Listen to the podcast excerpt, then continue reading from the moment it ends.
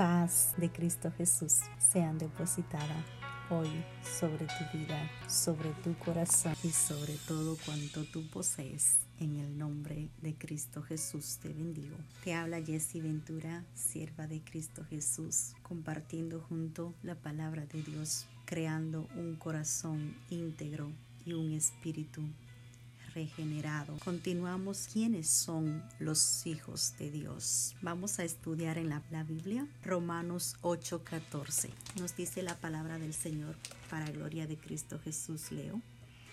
Porque todos los que son guiados por el Espíritu de Dios, estos son hijos de Dios.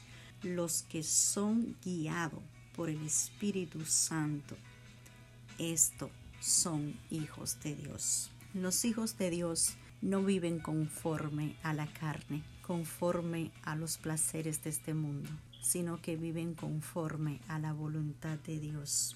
¿Qué es ser guiado por el Espíritu y por el Espíritu de Dios? Tú y yo tenemos un espíritu, pero hay un espíritu mayor que viene de Dios y es el Espíritu Santo. Es aquel que estaba en Cristo Jesús el Espíritu Santo, que fue el Señor lleno del Espíritu Santo después de haber sido bautizado. Pero también es el mismo Espíritu Santo que llenó a los apóstoles y a los 120 que estaban unidos en el aposento alto, orando, esperando la venida del Espíritu Santo, porque ya Jesús se lo había prometido que no salieran hasta que llegara el Espíritu Santo de poder sobre cada uno de ellos.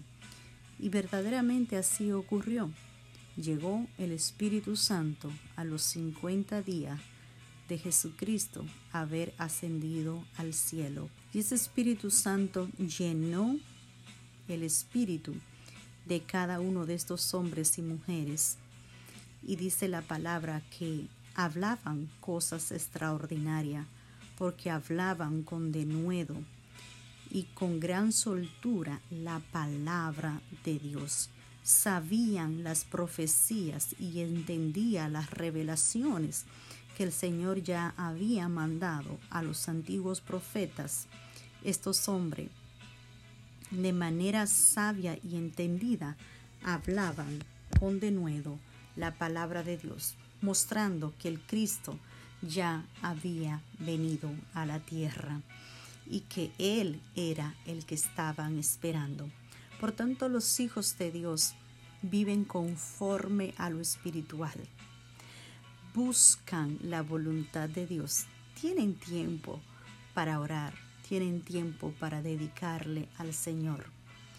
No se envuelven en las pasiones de este mundo sino que más bien viven en el mundo, pero no son del mundo. ¿Qué es vivir en el mundo y no ser del mundo?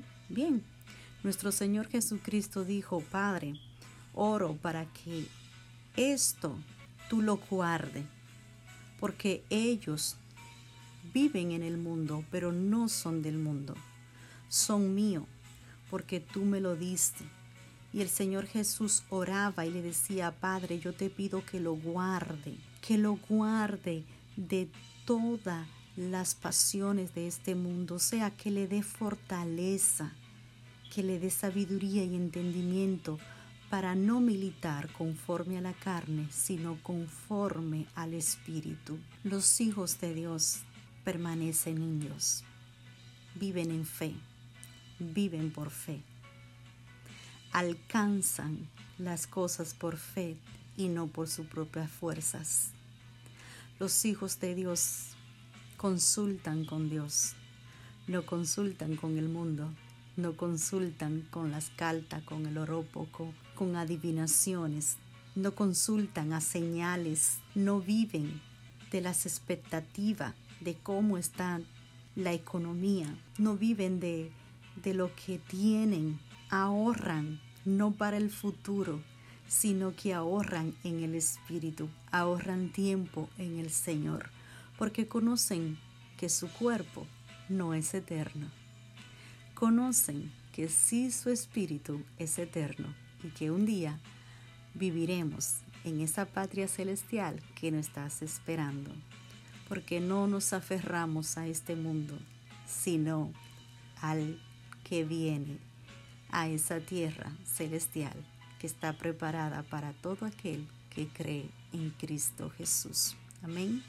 La paz de nuestro Señor Jesucristo sea sobre ti. Oro para que el Padre sea dándote entendimiento y llenándote de su Santo Espíritu para que tú también puedas clamar Abba Padre, porque solo aquellos que tienen el Espíritu de Dios pueden llamarle Padre al Dios de los cielos, Rey de Reyes y Señor de Señores. Recuerda, abre la puerta de tu corazón, permítele al Señor Jesucristo entrar sobre tu vida y hacer morada en ti. Jesús viene pronto y su galardón con él para todo aquel que le ha recibido. Cree en su nombre y vive para él. Dios te bendiga. Amén.